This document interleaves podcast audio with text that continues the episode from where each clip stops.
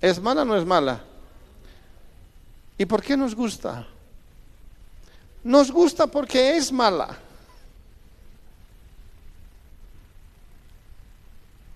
Ahora, si es mala, ¿por qué la comemos?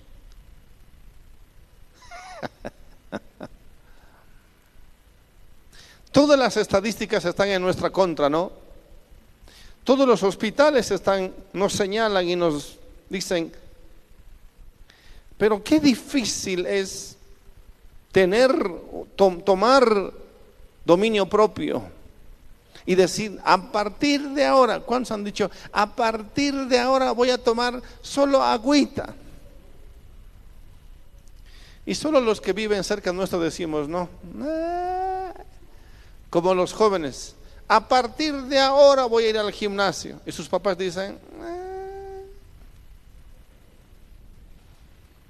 O el esposo dice, a partir de ahora voy a hacer ejercicio. Y la esposa le mira y dice,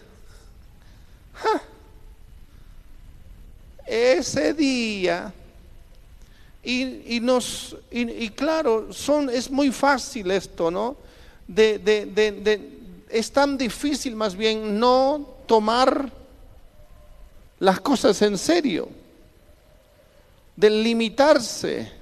Es tan difícil tomar una decisión personal o por eso digo, ¿no? Cuando ya vienen los achaques recién o no. ¿Sí o no? Recién estamos tomando matecito de, ¿de qué?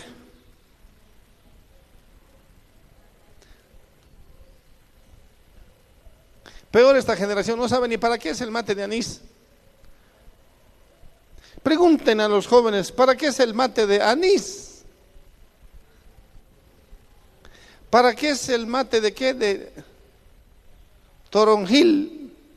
No sé si quiere si existe eso. ¿Y para qué es bueno? Para el dolor de estómago. Preferimos tomar una pastilla, ¿cierto? Eso, eso es nomás. Pastilla, no sabemos ni para qué es un mate de manzanilla. ¿Para qué es? Antiinflamatorio, analgésico. Los jóvenes no saben ni qué es analgésico.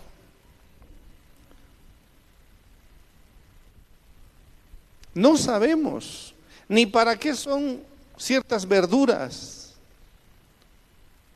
¿Cierto?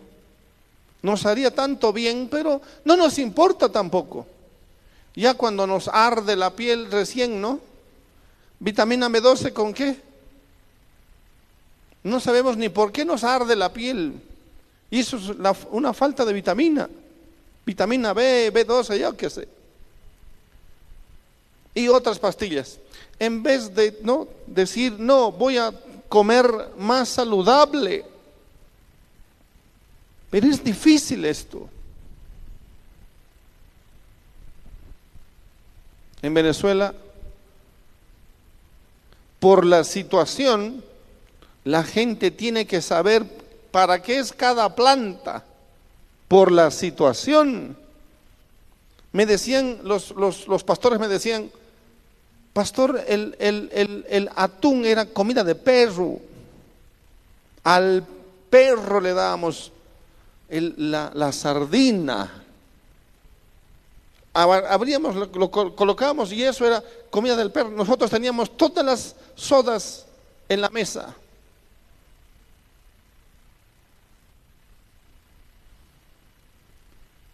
Ahora, los perros no los tenemos que comer. Y no es una exageración. Ellos saben perfectamente lo que estoy diciendo y, ya no había perros en Venezuela. Es verdad. Y ahora no sabemos ni qué comer, me decía. Y entonces me enfermé del riñón me empezó a doler terrible. Yo dije, aquí sí estoy, aquí parto, dije. Encima Venezuela, donde nadie te aconseja ir al hospital porque puedes morir de cualquier cosa. Me dieron una, un, como un hielo para ponerme, pero estaban ellos preocupando, ¿qué mata? ¿Qué mata? ¿Qué mata? Sería bueno, mata es hierba. ¿Qué sería bueno? Y ah, dice, no, esto es fácil, me dice. Yo, yo, yo ya pensaba que me iba a internar o morir, me estaba despidiendo ya. Ustedes saben que el dolor de las piedras es, después del parto, el dolor más terrible que te pueda pasar. Y a mí me pasó una vez ya.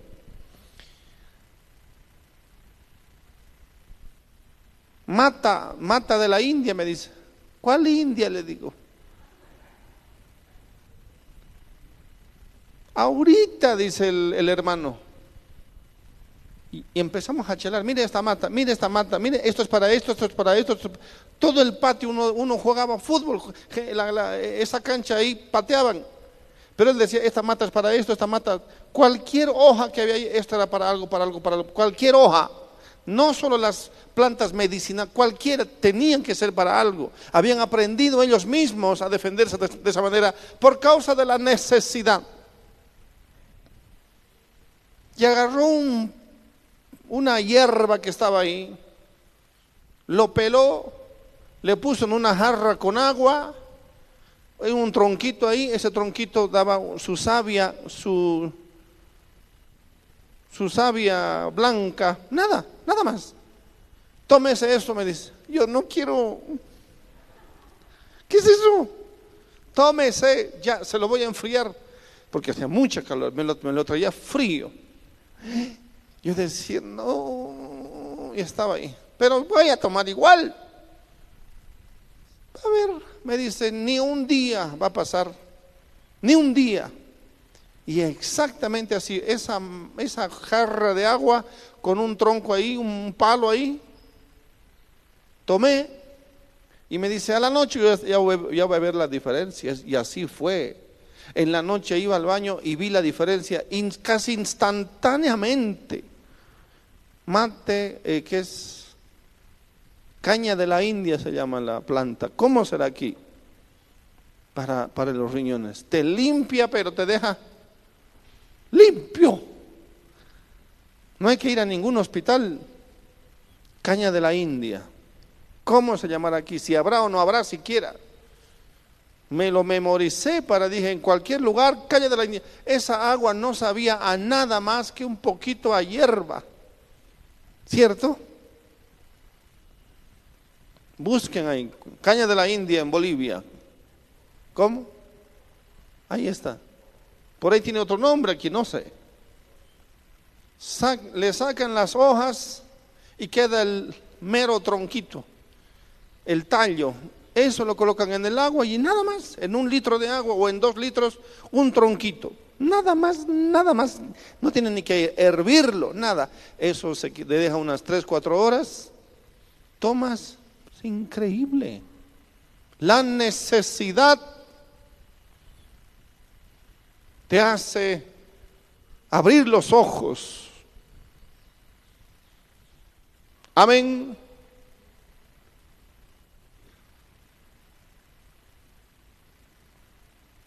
Tenemos realmente las respuestas. Es más, nos saldría muchísimo más barato, pero nos cuesta, nos cuesta ser saludables. Sabemos que es bueno, pero nos cuesta. Preferimos, preferimos todo el tiempo café, ¿sí o no? Y después el médico nos dice, no tome más café, no tome más Coca-Cola. ¿Cierto? Por eso el Señor me, me, rapta en, el, en, la, en la escuela de Cristo. La última, la última vez de la escuela me mandó ayunar toda la semana, las cuatro semanas. Solamente vas a tomar, me dijo, agua de coco. De lunes a viernes, descansaba de sábado y domingo nada más. Agua de coco. Yo nunca, es más, un día tomé agua de coco, dije, no quiero, nunca más voy a tomar agua de coco. Y es la cosa más deliciosa que te pueda, que puedas tomar. Uno dice, agua de coco. Claro, 35 grados también de calor. El agua de coco me lo partían, me, me hice comprar, otros sacaron de los árboles todos los cocos, pero no sé. Confieso ese pecado ante la comunidad internacional. Todos los cocos de la iglesia me los he tomado. Cocos grandes, cocos chicos, cocos maduros, cocos viejos. Colocarlo en el, en el refrigerador. La primera, no me gustó mucho. El segundo día ya, el agua de coco es una de las maravillas más grandes del mundo de la naturaleza. Se le llama la, leche natural. Cuando los niños no, no quieren tomar leche materna, le dan agua de coco. Tiene todo lo necesario. Yo tomaba solo un vasito de agua de coco en la mañana y estaba tan ágil, tan vivo, tan despierto, cero kilómetros y en la tarde otro vasito. Y le decía siempre a la, a la, a la Vanessa, mi agua de coco, y me daban mi agua de coco, a veces con el coco, a veces solo en un vaso, frío. Un vasito. Como si hubiera tomado droga. Le da energía, le, Mire, yo salí después de toda esa escuela cero kilómetros. Me falta un poco de chapería nomás, pero después motor, todo está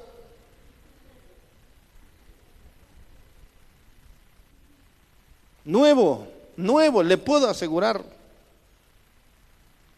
Desde la piel, ni le cuento. Todo empezó a reaccionar bien positivo en mi cuerpo, en mi organismo. Está enfermo, tome agua de coco. Está débil, tome agua, nada más agua de coco. Aquí no hay que ni enfriar, ya con la temperatura viene frío ya. Amén. Está ahí, está a nuestro alcance. Yo jamás jamás hubiera pensado aguantar 16 días solo con agua de coco.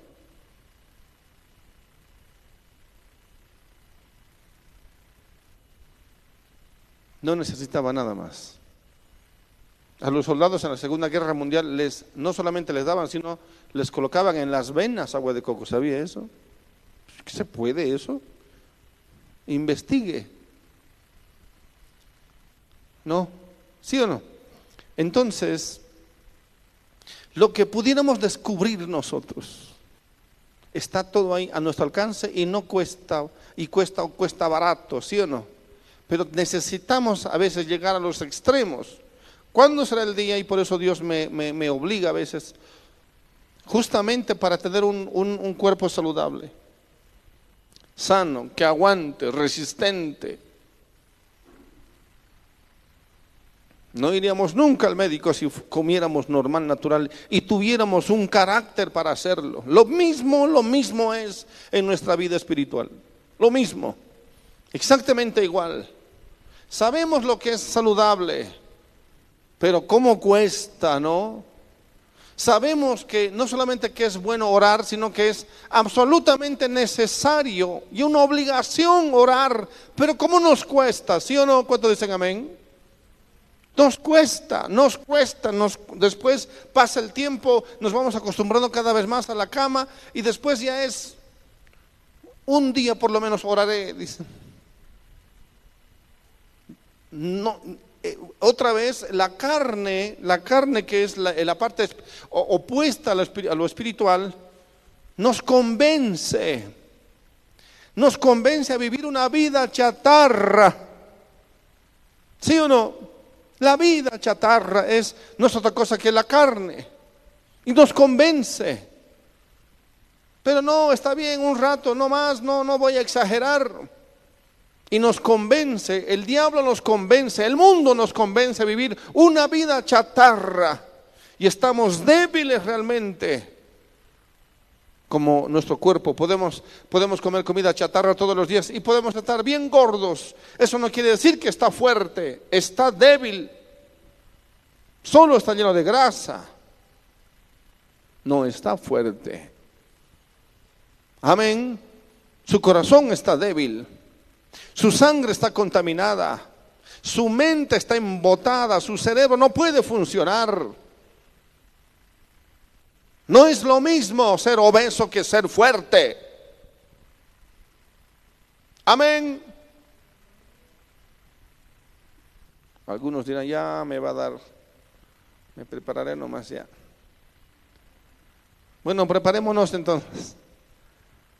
Amén. Qué difícil es, ¿no? Qué difícil es comer saludable. Qué complicado es comer saludable. Porque lo, lo que es nocivo para nuestra salud parece más atractivo, ¿no? ¿Sí o no? Amén.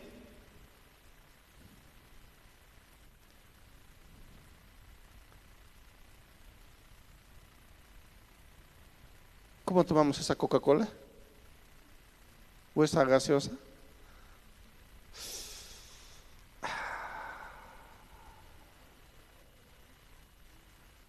¿Sí o no? ¿Cómo entra, no? Como vida entra. Pero algunos dicen, no, pastor, esa porquería no tomo nunca. Con razón está saludable. Pero hay otro tipo de vicio, ¿cierto? Pero qué, qué complicado es eso. Qué difícil es. Y es por eso que, por lo menos yo, he decidido retirarme a la escuela de Cristo porque me puedo volver rápidamente un obeso espiritual. La obesidad espiritual de la iglesia de hoy. No pueden distinguir, no pueden, no puede, es más, el obeso quiere comer exactamente lo que no debe comer y se hace adicto a eso hasta que no le dan el primer examen, no, no va a entender. Es más, ni siquiera con exámenes, es más, ni siquiera con una sentencia del médico. Y, lo y dicen después, bueno, de algo hay que morir. Qué poco valor a la vida. Muérase de todo menos de una negligencia. Amén. La obesidad espiritual, adictos a tantas cosas.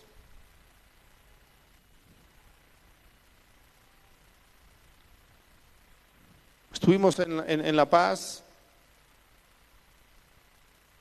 convocamos, y qué difícil. Ya me habían dicho, La Paz es difícil, pero fui a comprobarlo realmente que así es. Como toda ciudad, ¿cierto? Santa Cruz, mm, yo no sé, qué, no sé cuál es peor.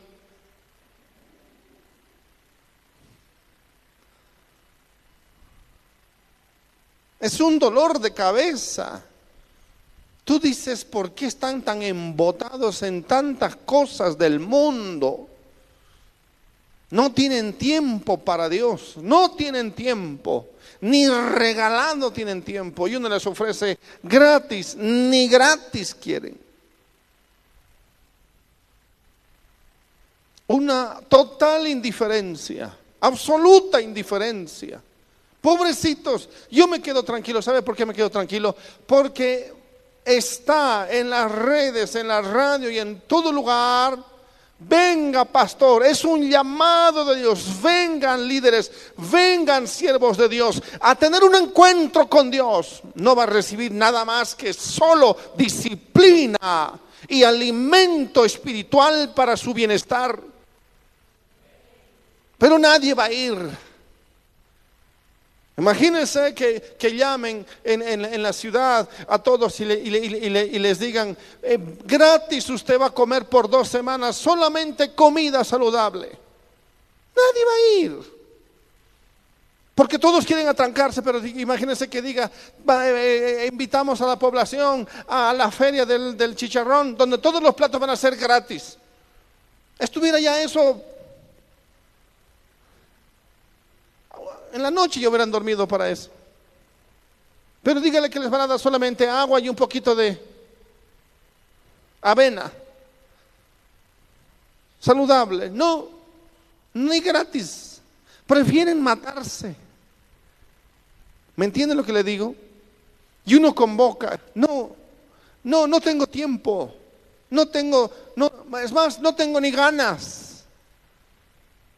Cuando, cuando, cuando la, convocatoria bíblica, la convocatoria del Señor es es urgente, urgente que la iglesia, que los líderes, que los pastores vengan al monte de Dios a tener un encuentro con Dios. No van a ser dos horas, ni van a ser dos días, van a ser 24 días. Uh, dan un grito al cielo. ¿Cómo pues tantos días? Hasta se ofenden, ¿cierto? ¿Cómo es en Chile? Igual es, yo sé que es igual. Pero vamos a ir a Chile. Amén. Ahí nos van a pagar. Van a, va a ser 15 días de ayuno.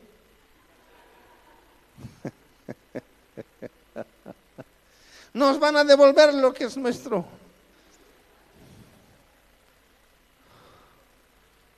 ¿Sí?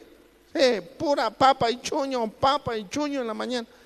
Yo no sabía, no sabía, pero en Colombia hicimos nosotros contratamos, ¿no? Un, una, ni empresa le llamaría, para que sirvan la comida, desayuno, almuerzo y cena a, los colombianos. No sabía realmente, pero nos habían engañado. Pagamos más de 6 millones de pesos colombianos. Desayuno con ficha y todo, ¿no? ¡Wow! ¡Qué profesional! Con fichas y todo y te daban un, un, un vasito de... ¿Dónde estaba Mauricio? Venga aquí, ¿qué hace ahí? Allá se llama, ¿cómo se llama? El refresco de chancaca con limón. ¿Ah? Panela. O le dicen agua panela. ¿no? Una, un refresco delicioso para mí. Ahí nomás, ahí nomás. Tranquilo, tranquilo. Tampoco, neces tampoco soy tan viejo. ¿Un vasito de qué era? ¿Qué más?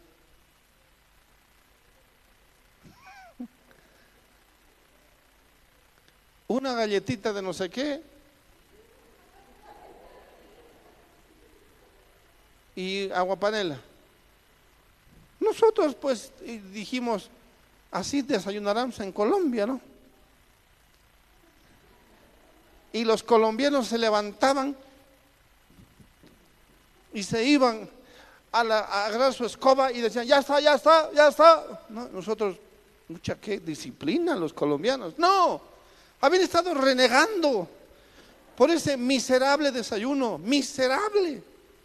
Nosotros tranquilos, yo mejor vuelvo más esbelto a mi nación. Yo tranquilo. El almuerzo, igual, ¿qué les daban?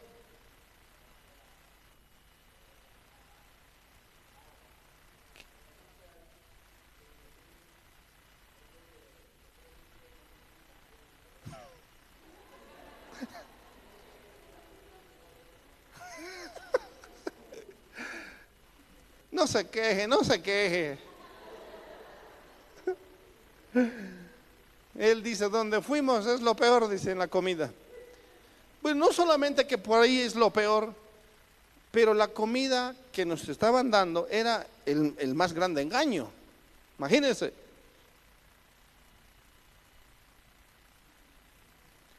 Los pobres colombianos rebuznando ¿Cómo es posible que nos traten así? ¿Cómo nos van a.? Y, uno, alguno dijo, mejor me voy a ayunar. Dijo, no quiero comer nada. 15 días ayunó. Con una panza así llegó y se fue plano. Literalmente. ¿Cierto o no? Tremendo. Y él estaba ahí peleando tal vez consigo mismo. Y yo no pensé, solo Dios sabe, ¿no? Nunca, nunca me gustó tratar con la comida a la gente o, con falta de algo, no. Más bien la escuela les da todo lo mejor, quiere darles todo lo mejor. Es más, ah, hubo escuelas donde comían demasiado ya también. Y tuvimos que reducir, ¿cierto? Pero dijimos siempre que coman bien. Total, vienen siete días de ayuno, así que mejor que coman bien. Vamos a engordar estos días primeros. Así que pobre Colombia. Y yo no sabía, dice que estaban, claro, con razón desaparecían algunas mandarinas también. Hasta verdes se los comían los pobres. Claro, un desayuno colombiano es que un buen desayuno.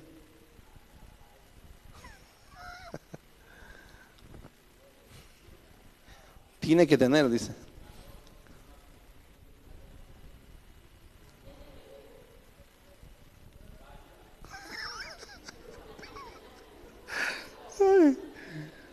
Pobre, lo dice con tanta pena.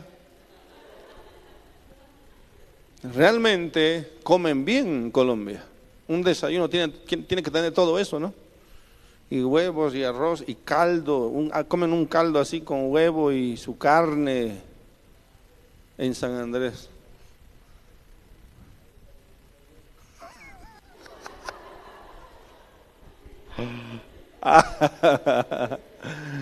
Ah, pues qué bien. Revuelto de huevo, chorizo, café, sus panes. Uy, pobrecitos. Así vamos a ir a Chile. Amén. no, pues Dios estará preparando algo precioso para Chile, ¿cierto? Amén, pero hasta en eso Dios me ha ayudado en cada escuela. Ha tratado conmigo de una forma fuerte y yo me he sometido a ese tratamiento. Es como que usted cada año se vaya, al cuartel. No, mejor me voy al cuartel nomás porque ya me estoy haciendo medio salvaje, medio respondón, medio rebelde. No, y mejor me voy solito. Así yo hago con mi vida espiritual en la escuela de Cristo. Amén. Me he acostumbrado a, la, disciplina de la escuela de Cristo. Es mi propia vida. O por lo menos así quiero que sea. Y lo mismo es en la iglesia. Aquí todos los días desde las 6 de la mañana, desde las 5 de la mañana es así hasta las 10 de la noche. Todos los días. Y es mejor. Es mejor, es mejor. Por eso creo que esta invitación ha sido la más larga. Pero ese es mi secreto. Mm, cuesta, pero vuelvo después más amoroso, vuelvo más... No, mi esposa contenta me espera.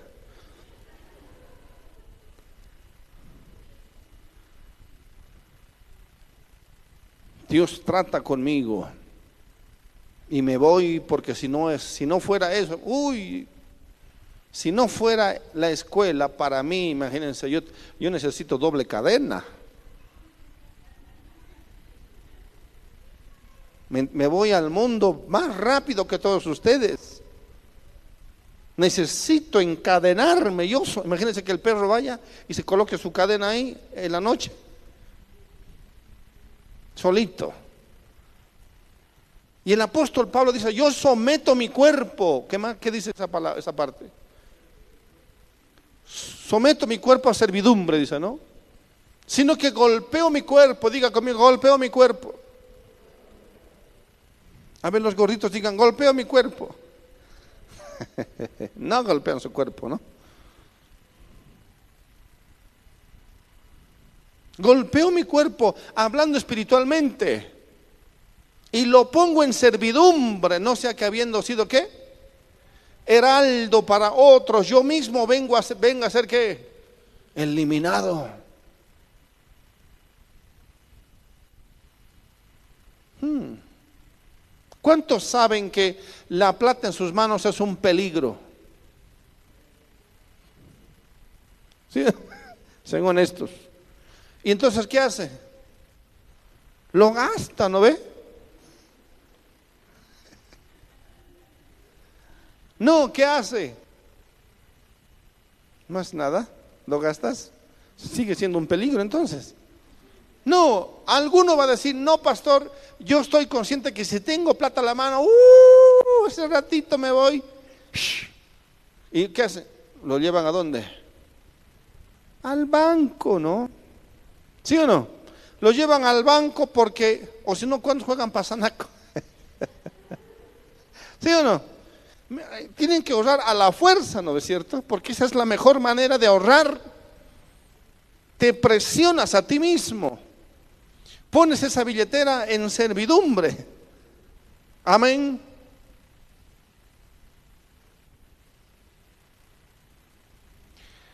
Por ahí rápido, fugaz, en el mercado fui con mi esposa a ver algo y no sé en dónde nos metimos, pero había un hombre comprando un chancho.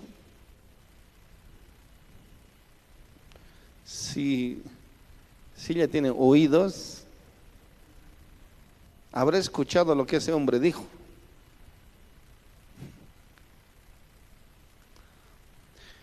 Y el hombre decía, ¿este chancho cuánto está? El joven decía, este chancho es macho.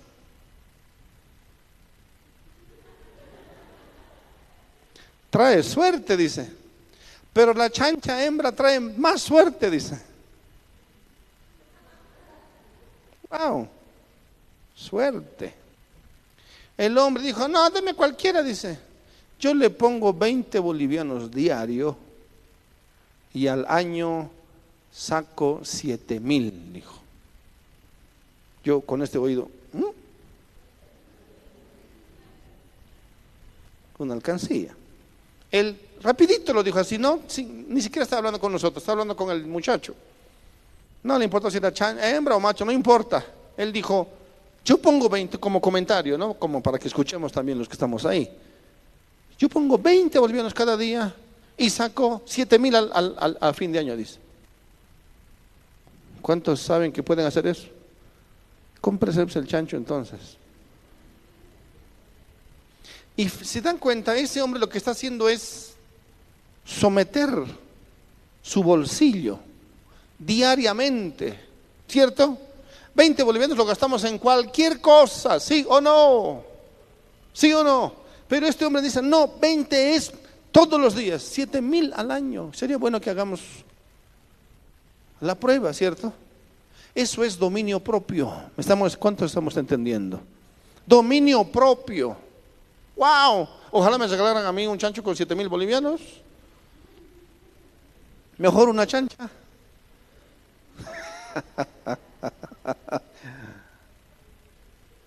Eso es todo. Dominio propio. Ese hombre no es, no es diferente a cualquiera de nosotros y cualquiera de nosotros podría realmente, yo estoy segurísimo que podemos poner 20 bolivianos cada día, pero eso es someterse, doblegarse. Amén. Por eso zapateamos cada fin de año, ¿sí o no?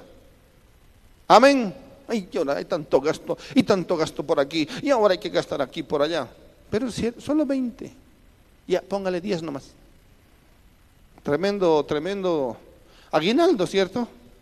Es dominio propio. El apóstol Pablo dice, sino que golpeo mi cuerpo y lo pongo en servidumbre. No sea que habiendo sido que heraldo o líder, ejemplo de alguna manera, después vengas a, yo mismo venga a ser eliminado. ¿Cierto? En otras palabras, podía ser yo no siendo considerado entrenador, después venga a ser descalificado por, con tarjeta roja. Entonces necesitamos la más grande motivación para, para, para, para, nuestra vida espiritual es saber que es haber probado la victoria, es haber puesto lo aprendido en práctica y después haber recibido la bendición de Dios. No hay mejor motivación que esa. No hay mejor motivación que haber puesto en práctica lo aprendido y después ver los resultados, porque eso es lo que me anima a mí. Orar, hablar con Dios, aunque me cueste, y estar en su presencia. Y después me gusta estar en su presencia. Y después me gusta la palabra. Y después pienso en misiones, pienso en iglesia, pienso en el reino, pienso en otros. Y el mismo Espíritu te dice, vas a ir después aquí y vas a hablar con esta persona. Y cuando empezamos a hablar, a veces yo simplemente corto la conversación, me voy a hacer lo que Él me dice y vuelvo otra vez a conversar con Él. Él me dice, Él me habla, Él me muestra. Pero si yo no, no me esfuerzo a mí mismo, estaría perdido. Realmente estaría perdido, mis hermanos. Y todavía me falta. Cada uno de nosotros debía, debía eh, eh, eh, obligarse a sí mismo a decir, no, yo necesito por lo menos una vez ir a la escuela de Cristo. Una vez, por lo menos una vez, cada año. Cada año. Yo tengo que ir cuatro veces, si es posible, para sujetar esta carne. Imagínense usted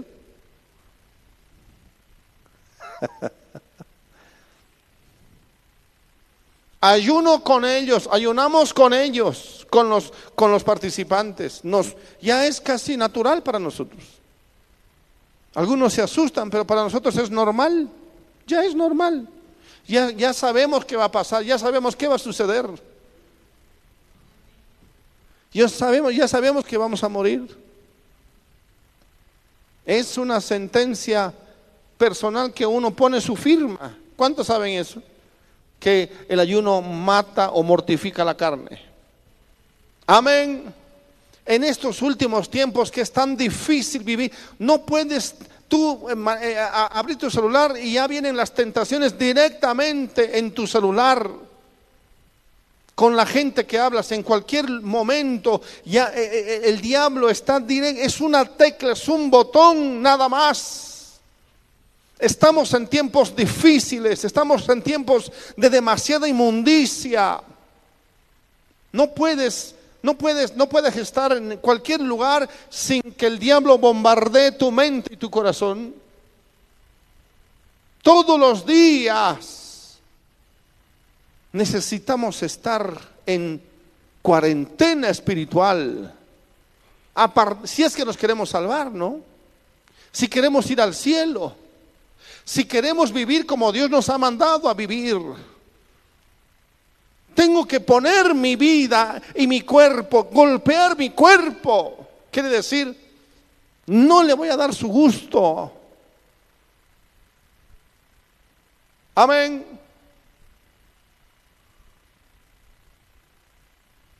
No seas necio.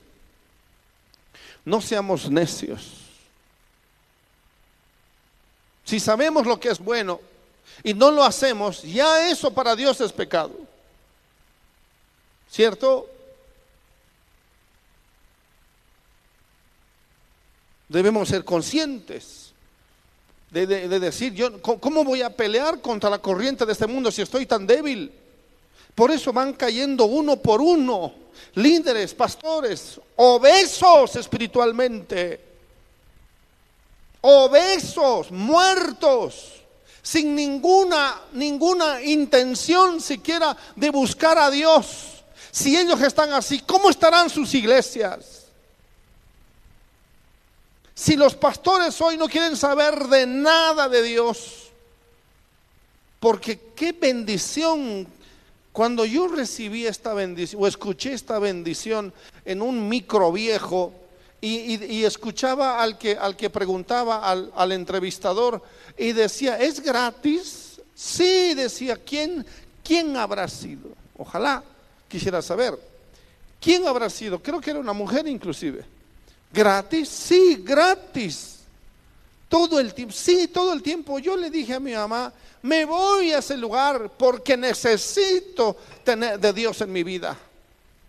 Pronto necesito necesito acercarme a Dios ahora o me voy a perder. Yo me conozco, yo sé cómo estoy, me voy a perder si no me voy ahí. Y no, era, no tenemos ni iglesia, ni nada, ni, ni líder, y era para líderes y pastores. Me inventé una carta, mentí como, como Jacob, pero me gané la bendición. Me disfracé de líder, me puse bello espiritual. Y me fui con mi carta firmada con un, por un pastor que ni me conocía. Eso es mentira, sí, pero es piadosa. Imagínense, hoy yo, el abortivo, llevando adelante esto, a, nuestro cargo las escuelas, todos, muchos habían allá oficiales. Pero yo fui porque necesitaba de Dios realmente, desesperadamente. Yo sabía que me iba a perder si no iba. Y después fui y después mandé a mis hermanos que estaban más perdidos que yo. O algo así. Sí, oré toda la escuela para que mis, mis hermanos, ni si yo no era líder, peor pues ellos.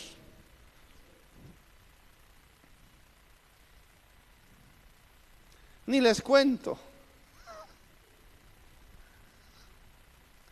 Con su cabello azul, no, mejor no les cuento. No, dice, por lo menos recortate, le decía uno de ellos, no, no le voy a decir quién. Yo volví flaco y le dije, recortate porque no te van a aceptar así. No, dice, no, tranquila, ya vas a ver, ya vas a ver.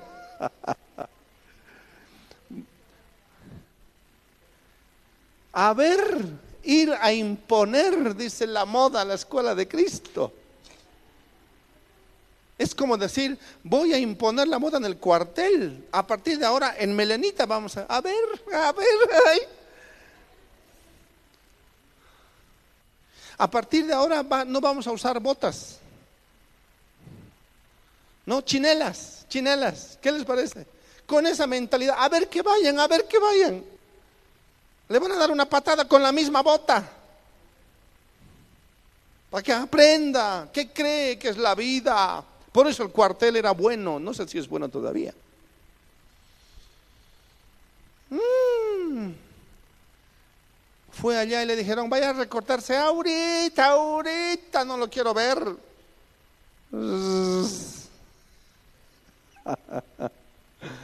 Pero yo había orado había orado, tienen que venir aquí, es, es la mejor, el mejor lugar para que se salven. Y hoy, y hoy están aquí, y hoy son salvos, y hoy son predicadores, y hoy son pastores, son buenos hombres de Dios, son buenos hijos. Pero se necesitaba eso, se necesitaba que alguien nos agarre duro y fuerte en el Evangelio. Por eso hoy más que nunca la escuela es, el mejor instrumento para, para los obesos, para los vagos espirituales, porque hoy son vagos, los líderes son vagos hoy.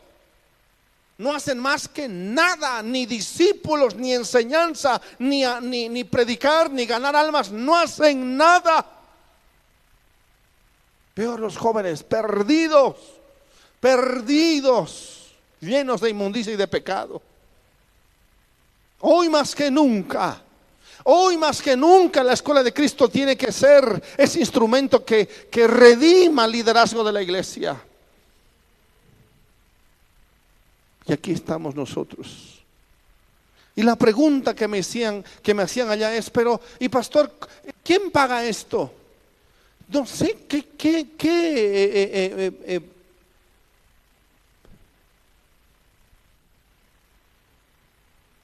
intención de querer saber de dónde sale la plata.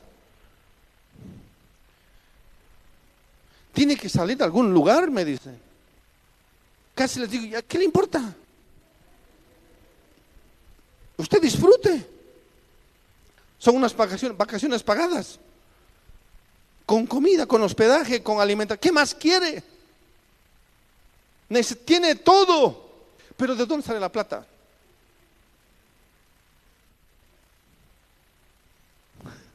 ¿Cómo, cómo, son los porcentajes? ¿Qué le importa? Hay veces que nos llega, a veces que no nos llega, y si no nos llega, no importa, no importa. A veces es verdad, a veces nos vienen 20, un 30, a veces no nos, no nos llega nada. Y tenemos que hacerlo igual, y, y de nuestro bolsillo vamos a cubrir, vamos a pagar ¿Cuánto cuesta un alma? ¿Cuánto cuesta un hombre de Dios? Los hombres de Dios en, la, Biblia estaban perdidos, perdidos. El, el, apóstol Pablo dice, yo era el peor, creía que era un líder, creía que servía a Dios, creía que adoraba a Dios y era el peor de los peores. Pero Dios me llamó. Es por eso que hoy lo sirvo. ¿Cuánto cuesta? ¿Cuánto vale un alma de estas para Dios? De sacarlo de la inmundicia de ese pecado, de ese evangelio mundano para que conozca a Dios en ese lugar. Para que oremos juntos, lloremos juntos y veamos cómo transforma tu vida, tu esposa, tu familia y tu iglesia. Eso debería ser la más grande motivación para hacer y seguir haciendo lo que estamos haciendo.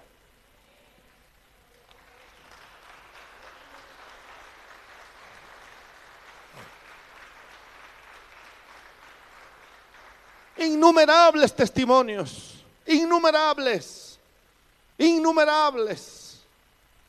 Pastor, vea, me mandan fotos. A veces yo agradezco mucho cuando me mandan fotos o alguna grabación o un video. Y digo, valió la pena, aunque sea el único, valió la pena, todo valió la pena, desde que desde las hermanas o hermanos que se meten a la cocina y tienen que, tienen que pelar eh, esas papas y preparar esa comida. y yo sé que es difícil. Yo sé que es difícil. El invierno es peor todavía. Amén. Y todo, todo, todo un sistema los que viajan, los que dejan su familia y tantas cosas más. Todo, ya es, pero, es, que, pero qué bien, eso es normal para nosotros y está bien que sea así. Pero damos la vida por aquellos a quienes Dios ama. Son hijos pródigos. Literalmente son hijos. El liderazgo de la iglesia hoy es un hijo pródigo. Porque quiere las bendiciones de Dios y vivir y después desperdiciarlas por completo. Ya no le importa nada. No le importa su comunión con Dios. No le importa su relación con Dios. Pero hemos visto tantos hombres y mujeres llegar a los pies de Cristo en las escuelas de Cristo. Salir transformados, renovados, bendecidos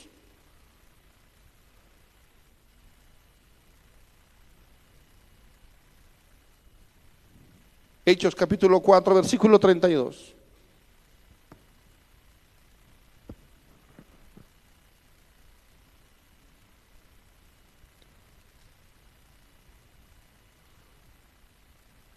Y la multitud de los que habían creído era de qué?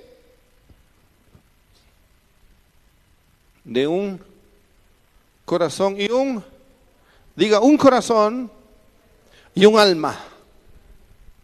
Y ninguno decía ser suyo propio nada de lo que poseía, sino que tenían todas las cosas en común. Esto es algo increíble, algo increíble. Ninguno decía, ninguno de ellos decía, esto es mío, por favor, no te equivoques, esto es solamente mío, yo lo uso, es para mí. No, ninguno, ninguno. Y la multitud, dice, diga conmigo multitud, la multitud de los que habían creído eran de un corazón y un alma.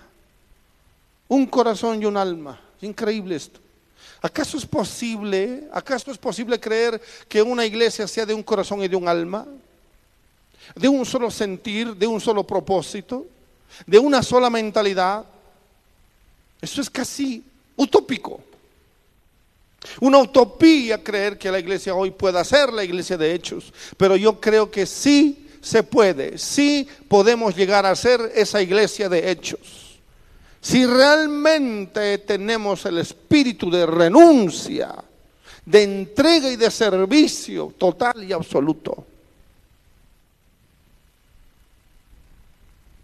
Ninguno, tanto, eh, tan unidos eran que ninguno decía ser suyo propio nada de lo que poseía, nada.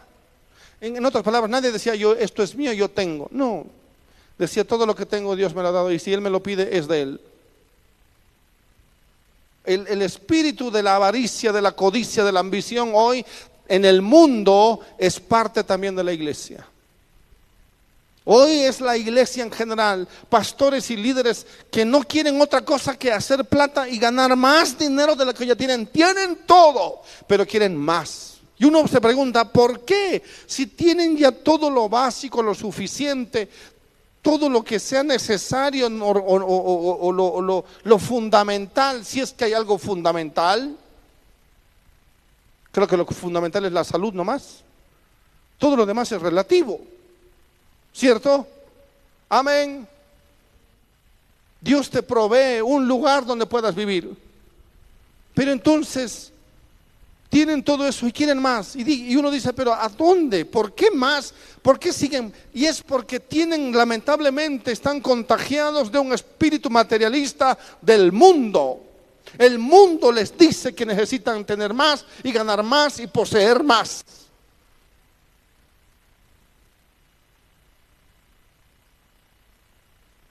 Pastores, pastores que no tienen tiempo para Dios, pero sí tienen tiempo para sus empresas y para sus negocios.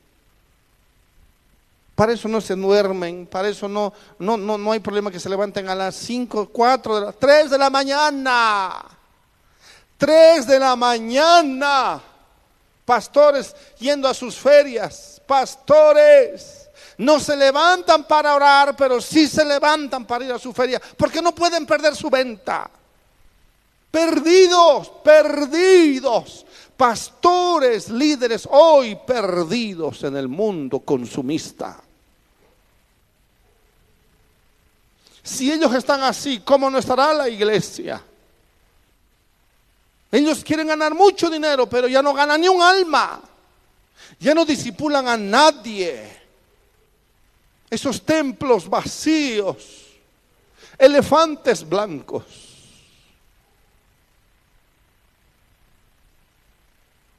Estamos en una verdadera desgracia espiritual en la iglesia del mundo. Pero la iglesia primitiva no era así. Miren lo que dice la palabra. Y con gran poder los apóstoles daban testimonio de la resurrección del Señor Jesús y abundante gracia era sobre todos ellos. Así que no había entre ellos ningún necesitado. Porque todos los, todos los que poseían qué? Heredades o casas, las vendían y traían el precio de lo vendido y lo ponían a los pies de los apóstoles y se repartía cada uno según su necesidad. Qué increíble. Parece esto una fábula. Estos versículos parecen un invento. Pero era así. Esto es cuando la iglesia ha entrado en un, en un nivel y en una comunión con Dios tan profunda y tan alta que dicen, ya ni, ni, sé para qué puedo, eh, me puede servir tanto que he acumulado. Mejor, mejor los damos a todos los que necesitan. Jesús le dijo al joven rico, anda y vende todo lo que tienes. Anda y vende todo lo que tienes. El joven rico dice que no pudo hacerlo, se fue triste porque le faltaba dar un paso más y ese último paso no lo quiso dar porque amaba más el dinero que otra cosa, las posesiones.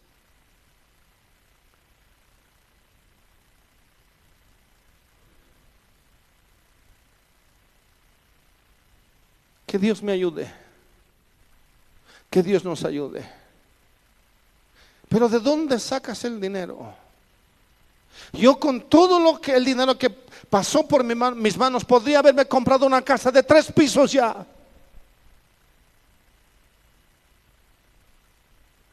Podía haberlo hecho.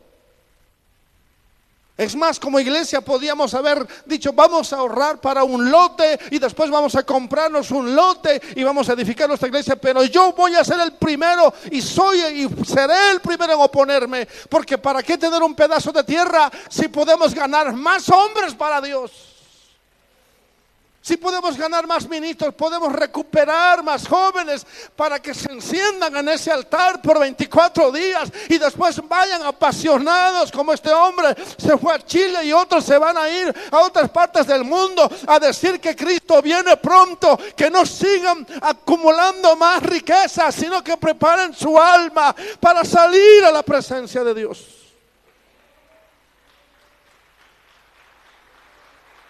Aleluya.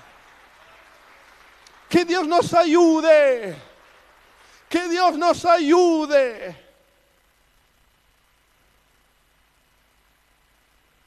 Si Dios me bendice, esa será su decisión, pero yo no voy a buscar la bendición de Dios. No voy a buscar. Aleluya. He contado esto alguna vez.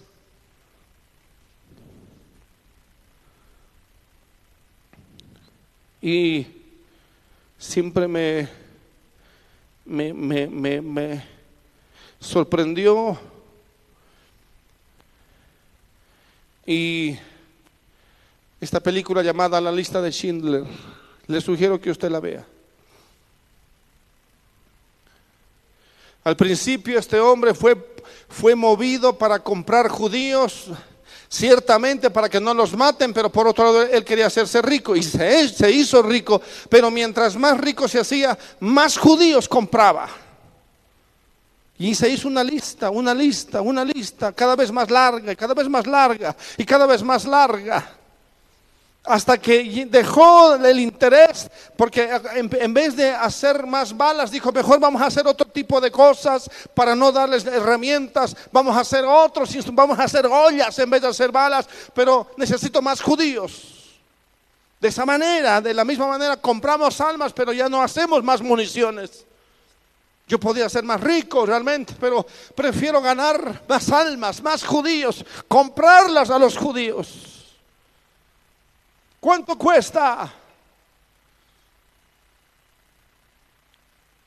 Y esa última parte siempre el Espíritu Santo me recuerda esa escena donde había pasado ya toda la toda la matanza, todo el holocausto y todos los judíos ahí agradecidos con el hombre Schindler. Ahora se habían cambiado los papeles, ahora iban a matar a los alemanes. Pero los judíos dijeron, vamos a hacer una carta. Vamos a hacer una carta firmada por todos, todos los que somos tuyos, para que a ti no te pase nada. Mire, él, él empezó a comprar judíos sin saber que estaba comprando su propia alma. Eso es lo que Dios quiere.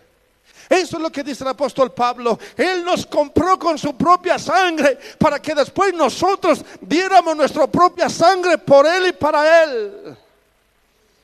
Dar nuestra vida por la causa para ganar almas. Cuando ganamos un pastor, cuando un pastor se reconcilia, cuando un pastor vuelve al altar, cuando un pastor se enciende, eso significa más almas, más jóvenes, más familias, entiéndelo.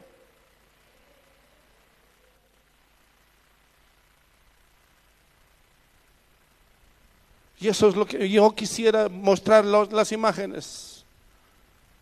Y, lo hago de vez en cuando. Pero veo, veo esas imágenes y digo, a mi esposa le digo, ves que valió la pena. Vale la pena. En la eternidad vamos a estar juntos para siempre y vamos a saltar de planeta en planeta, no importa. Nos vamos a ir de vacaciones a Saturno, después a Neptuno, no importa. Pero vale la pena. Vale la pena. ¿Cuánto vale un alma? ¿Cuánto vale el alma de un joven, una familia? ¿Cuánto vale? Servirles ahí, servir, estar con ellos, ministrarles, darles esa palabra de Dios. Y entonces Schindler mira y, y mira su anillo de oro y dice, ¿cuántas almas hubiera comprado con este anillo de oro? ¿Cuántas almas? Mira su auto y dice, si lo hubiéramos vendido, ¿cuántas más? ¿Qué escena? ¿Qué escena, por Dios? Llora. Este hombre llora y dice, dime, le dice a su, a su colaborador, dime cuántos más hubieras anotado en esa lista. Y Dios me dijo así, compra las almas por 24 días y entrégamelas y tú vas a ver lo que puedo hacer con ellos. Usted ve esa película y al final toda esa gente que está en la película hace un cambio y esa gente se vuelve en vida. En vida, quiere decir, todos los hijos, los nietos de los que estaban ahí, de, esa, de, esos, de esos que él había comprado, de que Schindler había comprado, van a poner una flor a la tumba de Schindler. Miles, miles, miles. Eso es lo que tenemos que hacer. A eso Dios nos ha llamado, a salvar las almas. Va a costar, va a, te va a nos va a costar todo. Es verdad, probablemente nunca. Es más, cuando ven, vienen, vienen, vienen y ven, wow, ¿Cómo es posible? Nosotros nos hemos, hemos, hemos tardado 30 años en, levantar nuestro templo y el pastor lo ha hecho en cuatro meses. Porque Dios no nos ha llamado a levantar templos. Amén. Pero no nos deja, tampoco nos deja tirados por ahí. Amén. La gente es diferente en la situación de la iglesia primitiva. Ellos decían que no les, porque vivían sometidos, porque estaban bajo, la, bajo el imperio romano, eran esclavos. Pero ellos decían, ¿qué le falta a la hermana? ¿Qué le falta al hermano? ¿Qué le falta a esa última familia? Vamos a, vamos a ayudar, vamos a vender lo que tenemos. Y así era. Vendieron todo y lo ponían a los pies de los apóstoles y se repartía a cada uno según su necesidad. ¿Me está entendiendo, hermano? Hoy hay una terrible necesidad, terrible. Dos, primero nuestra vida espiritual y en segundo lugar las almas que se pierden en su propia iglesia. En su propia iglesia. Que Dios nunca nos quite este espíritu. Amén. Nunca. Oremos para que nunca cambiemos nuestra herencia. Nuestra herencia no está aquí, nuestra herencia está allá. Allá está nuestro hogar, allá está nuestra casa. Y todo lo que podamos hacer que sea por ganar almas, ganar a los hijos pródigos, los hijos pródigos, que se están perdiendo en un mundo de pecado.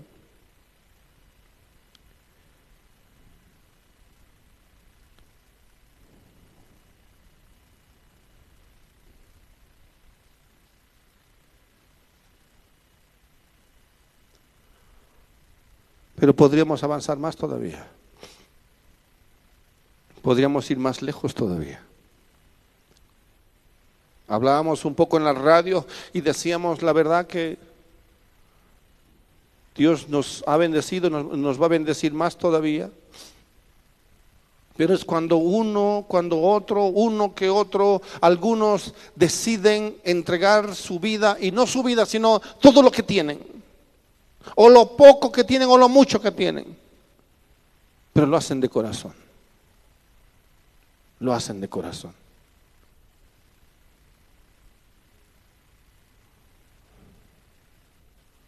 Me bendice mucho la vida de nuestros hermanos Elizabeth y Osvaldo.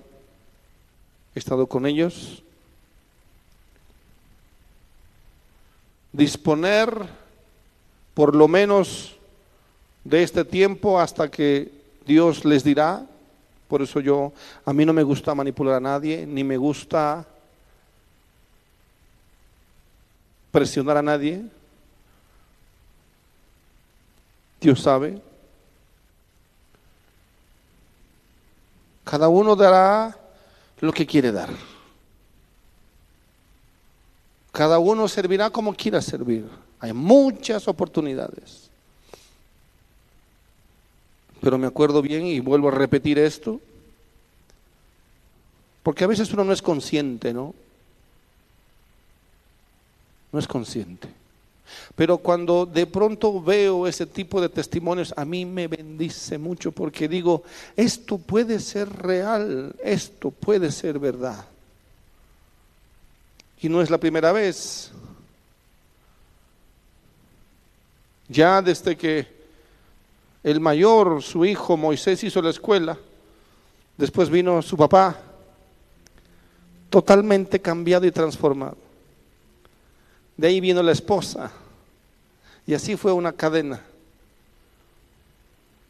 Pero desde el, desde el resultado de este tiempo se representó en una vida cambiada o vidas o una familia completamente cambiada y transformada. Para dar, para ofrecer, para servir.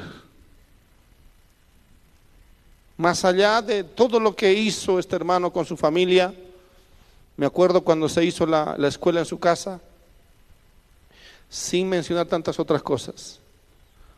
Disponer, decir, pastor, hagan la escuela en mi casa. Y uno pensará, pues no, es que el hermano tiene pues tres, cuatro casas. No, solo una casa, realmente. Y disponer la habitación de sus hijos, su propia habitación, sus salas, sus cuartos, para la escuela de Cristo. Uno dice, ¿está loco? ¿Y dónde va a vivir? ¿Tú harías eso? Y no quiero poner en comparación, pero simplemente es un testimonio real y verdadero. Y así fue. Y se hizo esa escuela. ¿Cuántas escuelas hicimos? ¿Dos? ¿O tres? ¿Tres? Pura camas. Hicimos nuevos baños. ¿Quién puede romper sus baños para que se hagan otros baños? ¿Puedes hacer eso? ¿Podemos hacer eso? Cocinen en mi cocina, en su cocina. La pregunta, ¿y dónde van a vivir? ¿Y dónde van a comer? Bueno, eso, la respuesta solamente lo tienen ellos. Que yo sepa, fueron a vivir a su, a, su trabajo. Yo no sé, no, no he preguntado. Y entonces se tenía un lugar, había construido un salón y ahí se hizo la escuela. Pero, pero ¿dónde iban a dormir toda esta gente? Ahí, a la casa.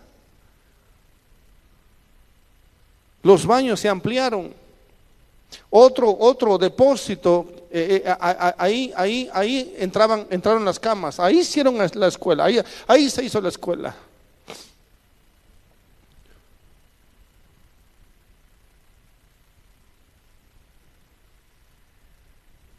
Ahí está, esa es su sala. Esa es su sala y los que están ahí son, muchos de ellos son líderes y pastores, ahí en la propia sala. Y quiero mostrarle, quiero ser muy textual aquí para, para que algunos no supongan, no, pero claro, el hermano debe tener una casona. No, una casa como cualquiera. Una casa como cualquiera. Algunos no disponen ni su propia casa un día a la semana para hacer una casa iglesia y hay otros que dan y dan todo. Hermano, esto es de la luz. No, no, no, yo voy a pagar de la luz. Yo voy a hacer la comida. Su esposa es la que estaba haciendo la comida. Por supuesto, con algunos colaboradores, pero, pero, pero a, dónde viene, a dónde voy es que realmente cuando el Espíritu de Dios toca nuestras vidas, todo lo que tenemos ya no es nuestro, sino de Dios. Sino eh, a, tal punto que hagan, hagan, hagan lo que van, a, ahí está la cocina, ahí está nuestra hermana Teodora, ahí se han sacado chispas, ¿no ve? Está bien. Y ahí hicieron hombres y mujeres, en una casa.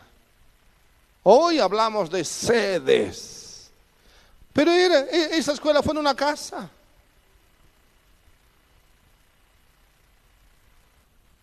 bien por los que ayudan, bien por los que cooperan, bien por los que dan y ofrendan algo. Pero a veces damos algo y ya creemos que damos demasiado. Y después vemos y nos avergonzamos porque uno realmente da todo lo que tiene.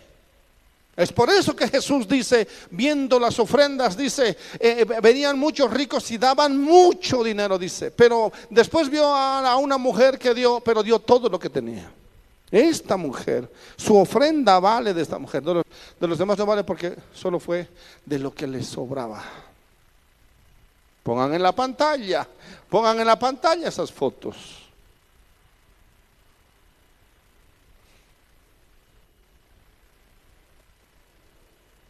Amén. ¿Estamos entendiendo?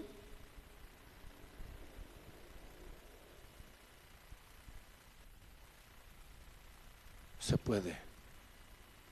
Se puede.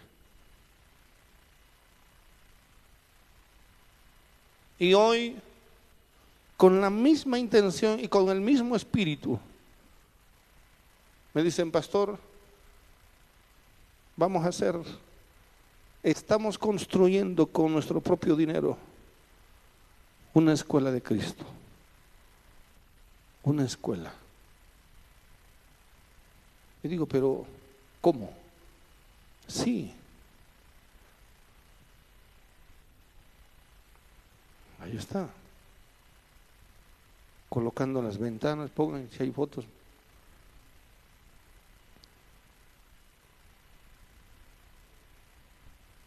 esos lotes son de sus hijos y serán de sus nietos. Yo no sé. Pero por ahora recibieron una orden de Dios cuando somos de Dios, ¿no? Y cuando sabe que no le vamos a mezquinar nada. Nos puede pedir y nos puede pedir mucho. Nos puede demandar y nos puede demandar mucho. la cocina, el comedor, son para la escuela. ¿Me están entendiendo? No, no estamos haciendo, no están haciendo una casa para que después se aproveche, no. Toda la estructura es para la escuela de Cristo. No sé si me están entendiendo. ¿Qué abuelo pues haría eh, para sus nietos 16 eh, años? ¿Cierto? ¿Me, está entendiendo?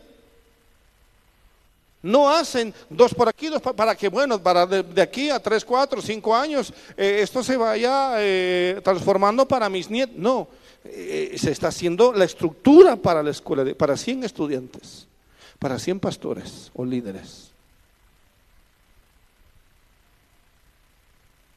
Y te asombra.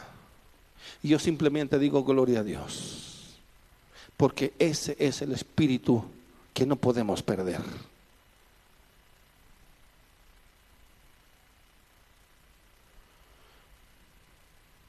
¿Quién, va, ¿Quién se va a animar a hacer uno? Esto es un pozo séptico, ¿no? Tan grande, claro, para 100 personas. Nadie hace eso con el objetivo después de recuperar. No, pero solo Dios sabe, ¿cierto? Hoy hacemos lo que tenemos que hacer, de mañana Dios se encargará. Hoy, hoy, mientras estamos en vida, hoy, hoy, hagamos lo que tenemos que hacer. De mañana que Dios se encargue. Y le puedo asegurar que de mañana Dios se encargará de sus hijos, de sus nietos, de sus bisnietos y no tienen por qué preocuparse. Porque no he visto justo desamparado. Justo, pero tiene que ser justo. Ni que su simiente mendigue pan.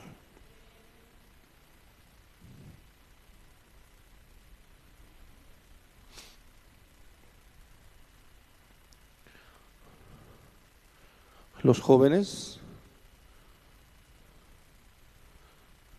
todos ellos y los que están trabajando ahí no reciben un centavo de salario porque esto no es una empresa. No es. Solo comida y abrigo, como dice la palabra. En otras palabras, Jesús no les pagó a los discípulos un solo peso.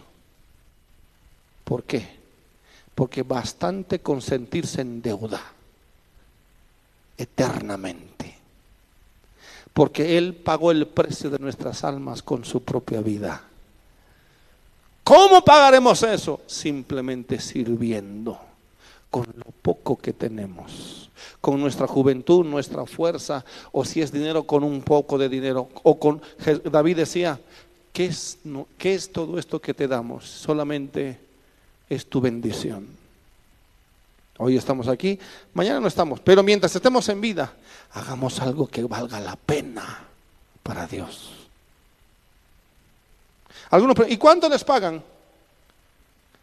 Eso es un agravio, un insulto, porque todos los que estamos aquí, los que hemos sido ganados por la, por la sangre de Cristo, somos hijos de Dios, pero al mismo tiempo somos siervos de Dios. Siervos, esclavos de Cristo. ¿Cómo encima vamos a querer alguna ventaja? ¿Entiende? Imposible. Pero eso sí, Dios, Dios a nadie le debe nada. Porque todo lo que han hecho, dice, háganlo como para el Señor, con amor. Nuestra recompensa ya la tenemos allá arriba. Amén. Allá arriba está nuestra recompensa. Aquí, aquí somos siervos de Dios. Así que nadie piense que si va a hacer algo aquí en la iglesia, piense que le estamos en deuda. Por eso esta iglesia crece, avanza, se expande y bendice cientos y quién sabe miles de vidas. Pero es con este tipo de pensamiento. Póngase de pie, por favor.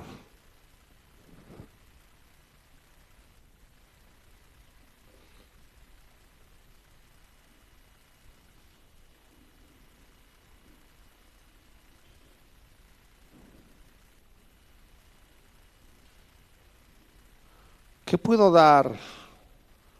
¿Qué puedo ofrecer? ¿Qué puedo hacer? Hmm. Y algunos hasta pierden la oportunidad de servir al Señor. Se dan el lujo. Y otros dicen, más bien ahora es la oportunidad de servir al Señor. Mañana puede ser más difícil. Mañana puede ser difícil, imposible. Mañana será muy tarde. Es hoy, es ahora. ¿Cuántos dicen amén? ¿Cómo somos agradecidos a Dios? ¿Cómo agradecemos a Dios por lo que Él hizo por nosotros?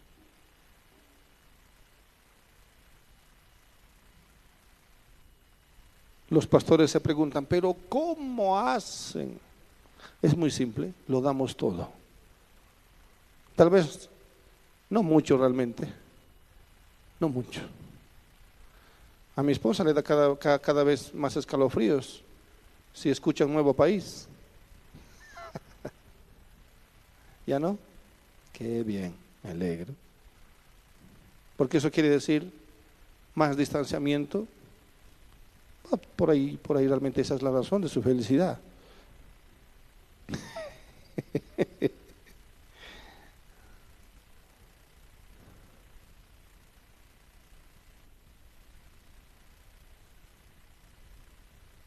Así que a todos aquí y a los que nos ven y a los que nos escuchan, esa es la mejor forma, darlo todo, darlo todo. Creemos que damos y al final vemos, vemos que no damos nada, ni, ni tiempo le damos a Dios. Pero otros tienen el, el corazón de Cristo. Amén.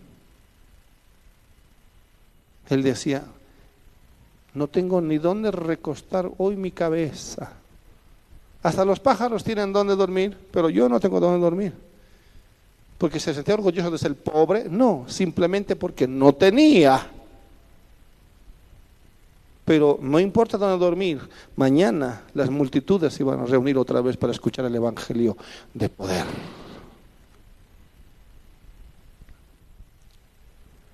Aprende a administrar lo que tienes. Y aprende y entiende que todo lo que tienes es de Dios. Y si tienes algo, piensa, medita, busca, ora. ¿Qué puedo, qué más puedo hacer? ¿Qué más puedo hacer? Cierre sus ojitos.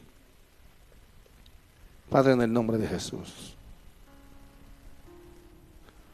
Que nos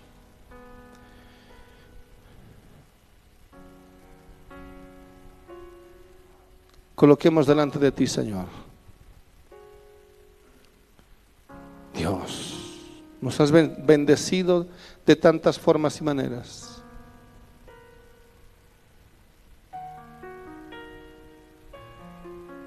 Mi Dios, por favor, ayúdanos y enséñanos el camino de la piedad.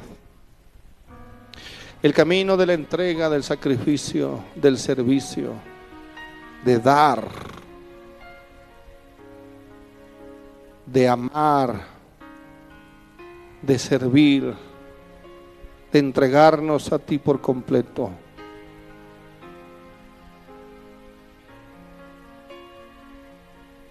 Es cierto que tú no nos puedes obligar, simplemente vas a esperar que nuestro corazón lo haga.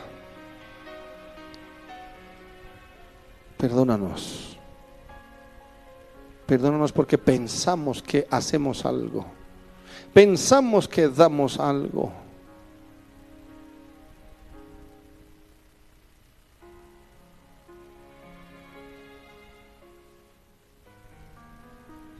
Padre mío, por favor, trae a los hijos pródigos otra vez. Los vamos a amar, los vamos a vestir, les vamos a devolver esa dignidad, les vamos a poner nuevos zapatos.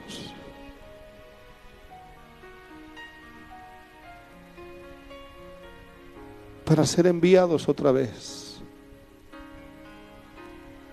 Les vamos a decir que tú tienes misericordia.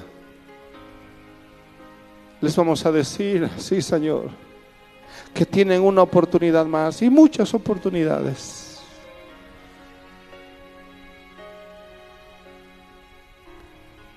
Les vamos a ayudar a que salgan de su engaño en el que están hoy la mayoría.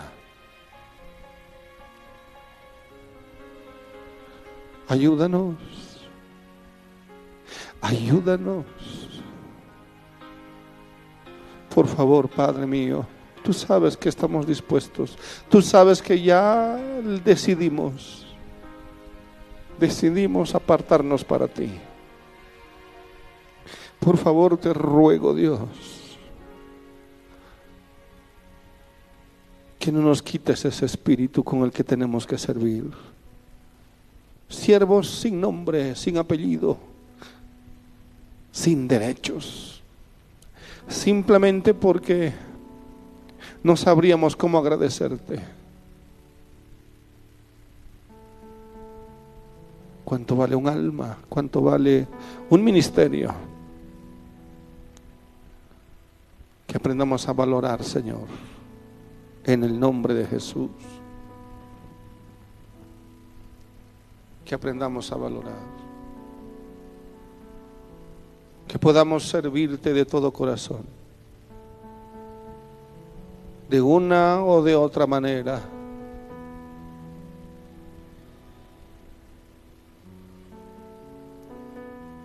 Abre puertas, abre puertas. Que todo lo que hagamos sea realmente con motivos genuinos y no por motivaciones equivocadas por favor te ruego, Dios, que amemos verdaderamente tu iglesia, tus siervos. Por favor, limpia, purifica nuestro servicio, nuestra entrega. Purifica. ¿Podríamos llegar más lejos? Tal vez sí. Tal vez sí. Oh Dios. Pero todo tiene su tiempo. Y tú estás preparando hombres y mujeres para que en todo el país y en otros países, Señor, podamos seguir ganando almas verdaderamente.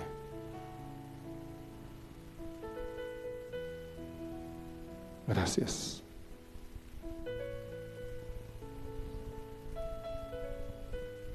En el nombre de Jesús. En el nombre de Jesús. Te damos gracias, Señor.